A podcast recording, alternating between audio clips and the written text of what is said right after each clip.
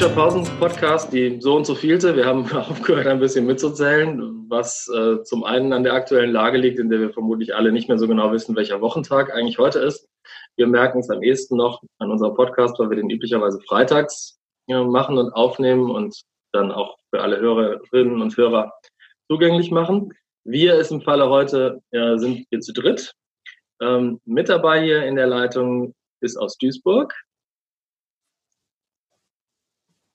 Sandra Klümer, die Kollegin. Die hat aber noch ihren Einsatz gerade verpasst, was aber nicht ja. ist. Ähm, das macht unsere Aufzeichnung, naja, halb live. genau. Ja, tut mir leid. Ich äh, dachte, der Herr Bieber befindet sich im Büro in Duisburg und er solle sprechen. Aber ähm, alles gut, ich kann gerne starten. Ähm, Damit hast du aber schon sofort den dritten im Bunde vorgestellt, den wir noch mit reinnehmen, nämlich genau. Christoph Bieber. Und wo bist du gerade, Christoph? Ja, ich bin äh, im Homeoffice, wie sich's gehört. Ähm, das ist in Düsseldorf, aber üblicherweise bin ich im Moment ja in Bochum zu finden im Center for Advanced Internet Studies.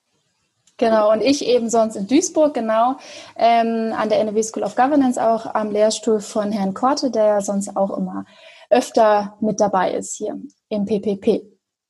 Und jetzt sind wir in diesem Internet heute wieder unterwegs und versuchen uns so zusammenzuschalten. In der bewährt guten oder weniger guten Tonqualität, das müssen wir am Ende mal gucken, wie das mit der Aufzeichnung klappt. Aber hm, wenn es da Beschwerden gibt oder vor allen Dingen andere Resonanz zu unserem Podcast, dann gerne an die bekannten Adressen die wir dann zusätzlich einblenden.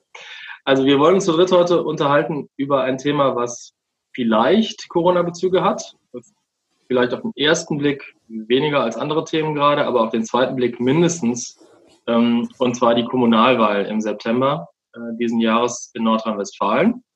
Und die erste Spekulation, die wir vielleicht anstellen können, ist, ob die überhaupt stattfindet. Denn äh, wie man unter diesen Bedingungen der dann doch fortgesetzten Kontakt Beschränkungen eigentlich Wahlkampf machen soll und auch größere Parteiveranstaltungen machen soll, ist ja noch nicht so ganz geklärt, oder? Wie ist euer Eindruck dazu? Hm. Ja, ich würde einfach starten, wenn das okay ist. Gut. Ähm, ja, also grundsätzlich, ähm, meines Kenntnisstandes nach werden die Kommunalwahlen stattfinden. Das hatte Herr Laschet und auch der zuständige Minister so verkündet. Ähm, was ich aus ein paar Hintergrundgesprächen auch mit ähm, derzeitigen ähm, Ratskandidaten gehört habe, ist, dass die Kommunen ähm, jetzt auch oder die Parteien erstmal auch ihre Listenaufstellungen vornehmen können und dass die Kommunen dazu verpflichtet sind, den Parteien ähm, Räumlichkeiten zur Verfügung zu stellen. Das können dann ähm, Stadthallen sein, Sporthallen sein.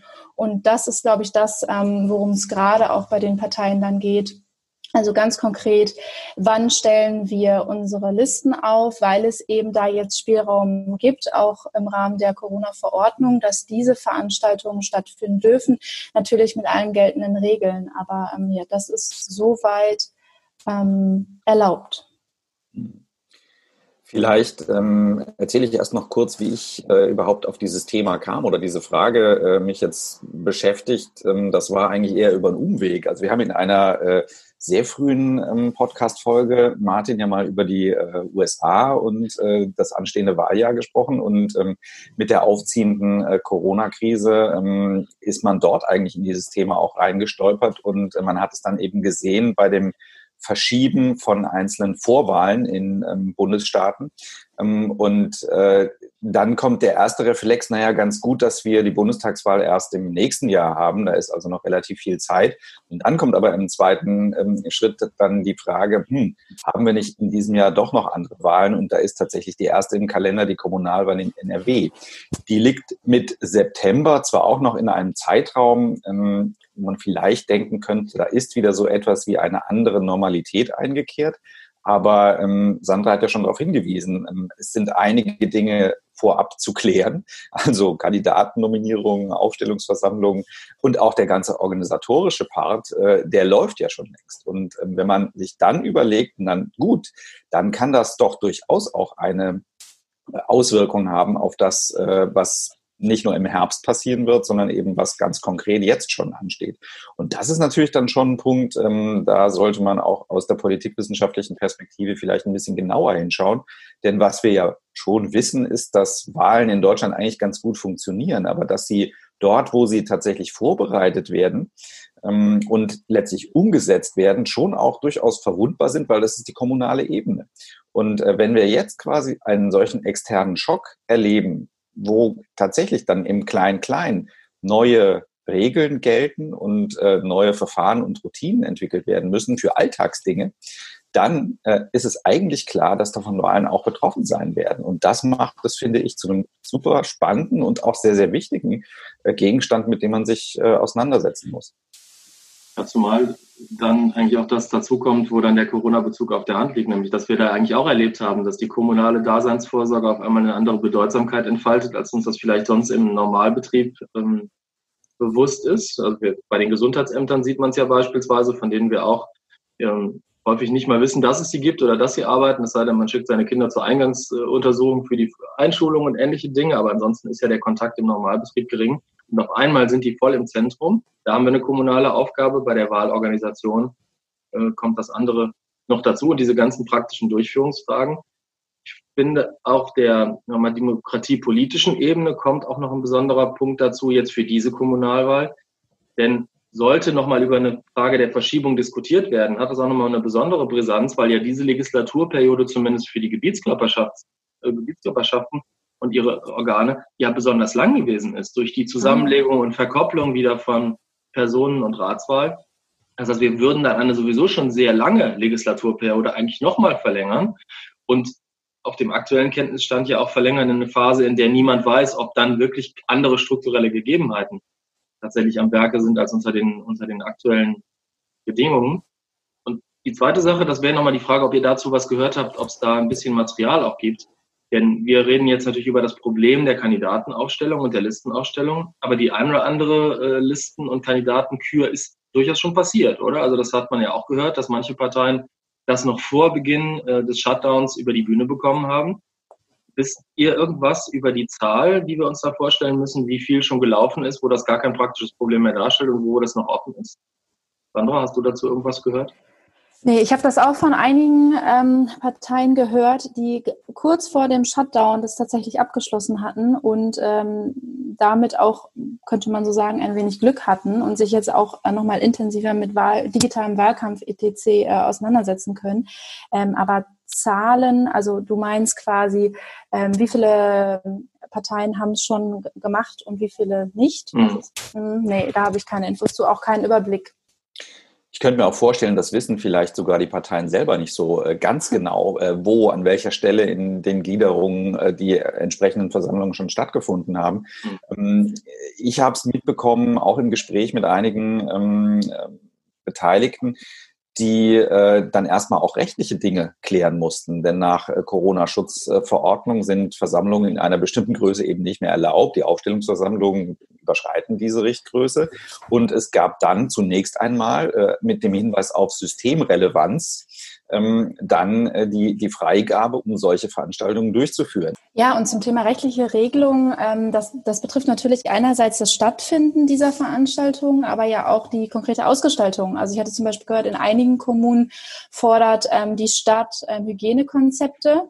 Also das heißt dann, ähm, in dem Erlass, ähm, die gängigen Hygienemaßnahmen sollten eingehalten werden und eben dazu ein Konzept vorgelegt werden. Aber naja, wo kriegen dann die Parteien jetzt ihr Desinfektionsmittel her? Also es sind ja auch so ganz praktische Fragen, ne? Ähm, und auch zu welchem Preis letztlich. Ähm, also ich denke, da, da kommt wirklich eine, eine Reihe von, von Dingen auf die Parteien zu, die ähm, naja, auf der kommunalen Ebene dann auch nochmal mit weniger Personal natürlich ähm, gelöst werden müssen. Interessant finde ich in dem Zusammenhang noch, dass wir jetzt ja einerseits über die Listen für die Räte sprechen ähm, oder die Bezirksvertretungen, auf der anderen Seite aber auch die ähm, Kandidaten für die Personenwahl ja zu nominieren sind. Und da ist aus meiner Sicht noch interessant, ähm, dass es da zwar natürlich Fristen gibt, auf der anderen Seite aber auch politisch-taktische und zum Teil ja auch strategische Überlegungen eine Rolle spielen, wann eigentlich der richtige Zeitpunkt ist, solche Nominierungen vorzunehmen. Also ich stelle mir beispielsweise den einen oder anderen Amtsinhaber vor, der wieder kandidieren möchte, aber vielleicht ganz bis zum Schluss das ausreizen möchte, um Wettbewerbern nicht zu signalisieren, was eigentlich der Sachstand ist, um den Spannungsbogen hochzuhalten. Und auch solche Fälle habe ich jedenfalls gehört, dass bei schon stattgefundenen Veranstaltungen bewusst darauf verzichtet worden ist, solche Nominierungen schon vorzunehmen, weil man sich gesagt hat, die Dramaturgie unseres Wahlkampfes macht es eigentlich naheliegender, das zu einem späteren Zeitpunkt zu machen, das für einen Einzeltermin uns aufzuheben, damit wir da auch eine Art Inszenierung daraus machen können. Diese Fragen gehen jetzt zum Teil genau auch ein bisschen unter und einige werden sich wahrscheinlich auch ein bisschen in den Po kneifen, dass sie das nicht doch schon über die Bühne gebracht haben und jetzt warten müssen, um diese formalen Hürden dann zu überspringen. Ja, also das, das Interessante ist ja jetzt auch aus der, aus der Forschungsperspektive, wie untersucht man sowas denn eigentlich? Also das sind ähm, ja durchaus del delikate Vorgänge. Ich meine, das sind sie in normalen Zeiten auch, aber äh, jetzt kommt, glaube ich, nochmal ein Layer hinzu, der eine, eine ordentliche, systematische ja, Erhebung eigentlich nochmal schwieriger macht, als das ohnehin schon der Fall ist, weil ähm, im Zweifel auch für, für jeden Vorgang nochmal eigene besondere Bedingungen gelten und äh, dann in der Praxis es noch viel schwieriger ist, glaube ich, da äh, entsprechend an die handelnden Personen ranzukommen oder eben das auch irgendwie systematisch aufzubereiten. Ja, zumal es macht das nochmal besonders pikant für den nordrhein-westfälischen Fall, weil das interessant ist, dass eigentlich seit 1994 auch auf der strukturellen Ebene keine Kommunalwahl zu den gleichen Bedingungen stattgefunden hat als die vorhergehende. Wir haben immer zum Teil wirklich gravierende Änderungen bei den ähm, im Wahlrecht erlebt. Von der Abschaffung und Wiedereinführung der Stichwahl ähm, bis hin zu wegfallenden äh, Sperrklauseln und so weiter. Und jetzt haben wir eigentlich so eine Art Multiplikation dieses Effektes, ja, weil wir jetzt auch noch eine totale Binnendifferenzierung zwischen den Kommunen haben, genau nach diesem Punkt, den du gerade mhm. angesprochen hast, Christoph. Das ist natürlich total interessant, dass dann genau diese Vergleichsdimension uns endgültig verloren geht, weil man auch gar keine richtigen Lehren ziehen kann aus der Vergangenheit oder sich so Übertragungsfragen ganz anders stellen als bei Kommunalwahlen, die jetzt seit 20 Jahren nach dem gleichen Muster eigentlich ablaufen. Ja, vor allen Dingen auch mit den neuen Wahlkreiszuschnitten nochmal, die ähm, ja, glaube ich, auch erst im Dezember ähm, wirklich, ähm, ja, wo es im Dezember erst die Entscheidung gab, dann ist das jetzt gerade über die Bühne ähm, und ja, jetzt kommen, kommen neue Herausforderungen. Wir können vielleicht noch ein bisschen spekulieren auch darüber, was wir denn erwarten für diese Wahl. Ne? Denn so ein paar Lehren äh, aus vorhergehenden Wahlen konnten wir ja durchaus ziehen. Und eine eine Sache, die ich interessant finde, wo ich gerne mal eure Einschätzung zu hören würde, ist, ob wir nicht einen noch viel stärker durchschlagenden Amtsbonuseffekt haben werden, als der sowieso schon ist. Denn wenn ansonsten gilt, dass in solchen Krisenzeiten sich alle so ein bisschen hinter der Exekutive scharen, in dem Falle jetzt auch hinter den Bürgermeistern, den Oberbürgermeistern, den Landräten, dann dürfen wir doch eigentlich fast erwarten, dass in der Lage, wenn die jetzt keine groben Fehler machen vor Ort, die auch personalisierbar bei ihnen anzudocken sind, dass wir doch eigentlich erwarten können, all diejenigen, die wieder antreten, werden doch im Prinzip gar keinen Wahlkampf führen müssen, sondern werden einfach zu ihrer Wiederwahl durchrauschen. Oder habt ihr einen anderen Eindruck? Ja, also in den USA würde man ja von dem Rally Around the Flag äh, Phänomen sprechen. Ne? Also man äh, wählt dann den quasi sicheren Weg und stärkt diejenigen, die schon in den Ämtern sind. Ähm, jetzt haben wir in den USA den Fall, ich meine, ob bei Trump das tatsächlich auch passiert, das müssen wir mal abwarten. Und selbst bei solchen Akteuren, die wie zum Beispiel Cuomo ähm, in äh, New York als, als gute Krisenmanager äh, Geld, ähm, ist es nun so, dass dieses Riesenbrennglas, was auf sie gerichtet ist, das auch schon wieder hinterfragt. Also da wäre ich mir noch gar nicht so sicher, ob das ein Automatismus ist. Ich meine, das ist dort nochmal ein ganz anderer, mit einer ganz anderen Wucht ähm, verhandeltes Thema. Da bin ich mir nicht ganz so sicher. Aber es gab ja eventuell ein paar Informationen schon ähm, aus einem anderen Bundesland, in dem es auch eine Kommunalwahl unter ähm, Corona-Bedingungen gab. Da haben, glaube ich, Kollegen etwas rausgefunden, was schon in diese Richtung zielt, dass die Amtsinhaber gestärkt werden. Sandra, ich glaube, du hattest dich in deinem Seminar damit ein bisschen intensiver auseinandergesetzt. Genau, ja. Also da ist auf jeden Fall die Tendenz in dem Papier, das bestehende ähm, oder ich sag mal ähm, derzeit noch regierende ähm, Personen oder ähm, Parteien auf jeden Fall profitieren in diesen Krisenzeiten. Also so war es, wie gesagt, für Bayern auch. Ne? Also ich glaube, die Analyse, ähm, da muss man auch stark schauen, inwiefern das übertragbar ist, eben auf Nordrhein-Westfalen aufgrund anderer Parteistrukturen etc. Aber dort war es tatsächlich so, dass ähm, äh, viele Amtsinhaber ähm, profitiert haben, ein Stück weit von der Krise, muss man so sagen. Ähm, spannend war aber da die Einschränkung, ähm, nur Amtsinhaber der CSU.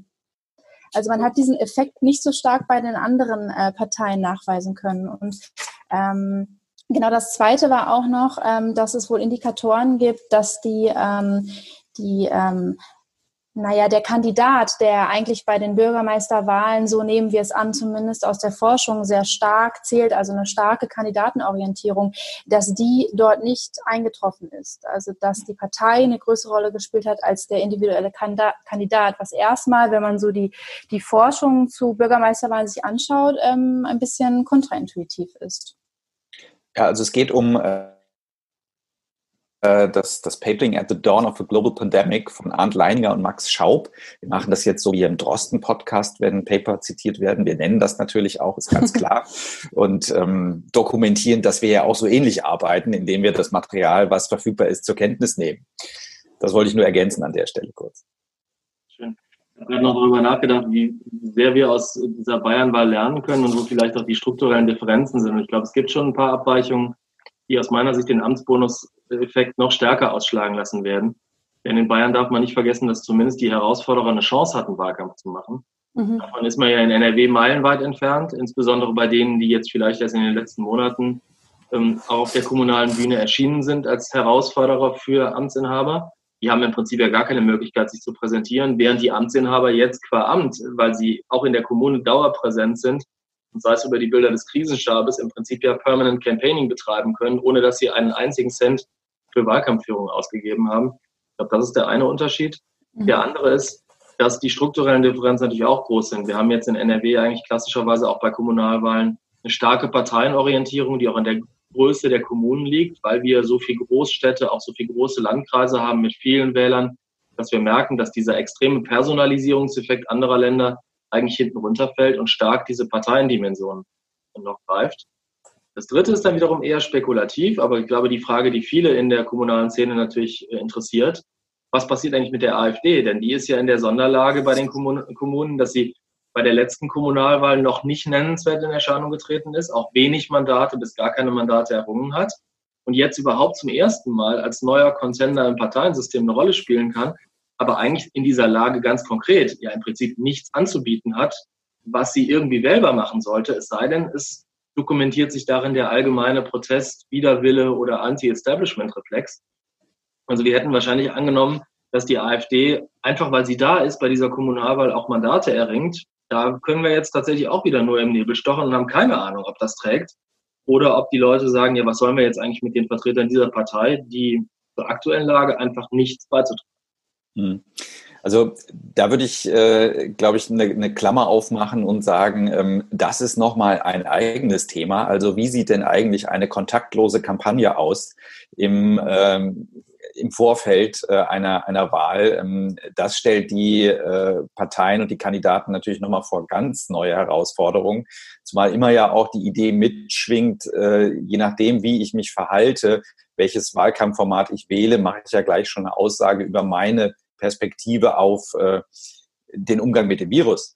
Ja, also wenn ich jetzt dabei bleibe, äh, an Türen zu klopfen und Haustürwahlkampf zu machen ähm, oder den Infostand äh, in der äh, immer voller werdenden Fußgängerzone aufzustellen, dann ist da ja schon auch eine, eine Haltung mit eingebaut. Aber das sollten wir vielleicht ausklammern und eine, eine Sonderausgabe äh, vorbereiten. Was mich nämlich nochmal interessieren würde, ist denn, was passiert denn tatsächlich am Wahltag? Wie sieht das denn aus? Ähm, wir haben über Hygienebestimmungen gesprochen bei den Aufstellungsversammlungen. Das gilt natürlich auch für die Stimmabgabe. Ja, und ähm, das wird auch wieder dann am Ende, wo gewählt wird, ähm, die äh, entsprechenden und äh, die Wahlhelfer äh, betreffen. Wie sieht sowas denn in der Praxis aus? Oder gehen wir alle einfach zur Briefwahl? Ja, Briefwahl ja. ist auf jeden Fall ein Thema. Ne? Also wir haben es in Bayern gesehen, dann bei der Stichwahl. Äh, die Stimmen werden ja auch lauter, auch in den einzelnen Kommunen. Ähm, das wäre eine Option, auch im Sinne von, ähm, ja, wie nenne ich es, Chancengleichheit. Jetzt könnten wir da vielleicht nochmal den Blick auch weiterschweifen lassen. Also in Polen gibt es ja die Diskussion, ob die Präsidentenwahl stattfindet. Und da zeigt sich die von dir, Christoph, angesprochene Frage in einem ganz praktischen weil nämlich da sich viele Kommunen tatsächlich weigern, im Prinzip die Infrastruktur zur Verfügung zu stellen, weil sie Sorge haben um ihre Wahlhelfer und das Ansteckungsrisiko minimieren wollen, wo die ganz praktische Durchführung der Wahl tatsächlich in, in Zweifel gestellt wird.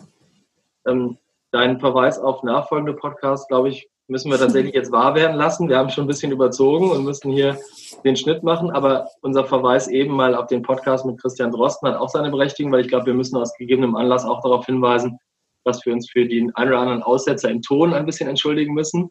Leider hat unsere App, mit der wir zusammengeschaltet sind, ähm, den einen oder anderen Hänger gehabt. Ich hoffe, dass es trotzdem so war, dass man es einigermaßen verstehen kann und nachvollziehen kann. Und insofern äh, danken wir drei für das Interesse und ich bei euch beiden nochmal ganz explizit dafür, dass ihr mit dabei gewesen seid. Danke euch beiden. Sehr gerne, großes Vergnügen. Gerne. Und ähm, bis zum nächsten Mal. Wir freuen uns auf Feedback.